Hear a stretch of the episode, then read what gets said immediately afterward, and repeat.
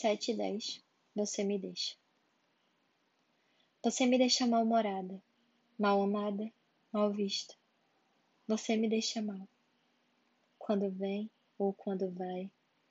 E eu fico nessa indecisão, sem saber se grito com meu coração ou aceito os gritos da minha mente. Simplesmente me calo. E assim aguardo o que tem para vir. Para ficar, eu acho que você não vem. Mas eu aposto que se for para me confundir, você vai dar uma passada. Você gosta de ver se eu tô intacta. Estou frustrada, na verdade.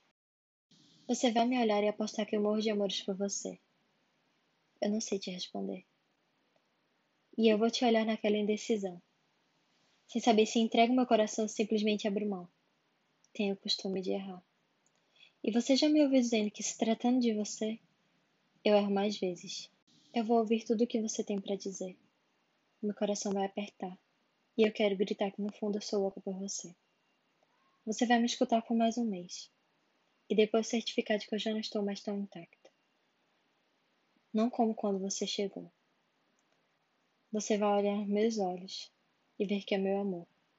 E é sua hora de partir.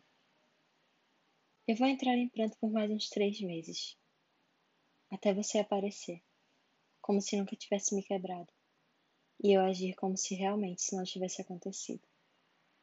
Você vai dizer que me ama, isso vai ecoar dentro de mim. Chegando à madrugada, eu vou pensar no quanto você me adora, me quer, me segura, me assusta.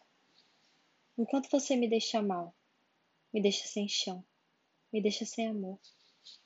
Vou pensar no quanto você se vai, porque de uma forma ou de outra, por mais que eu implore por tudo, você me deixa.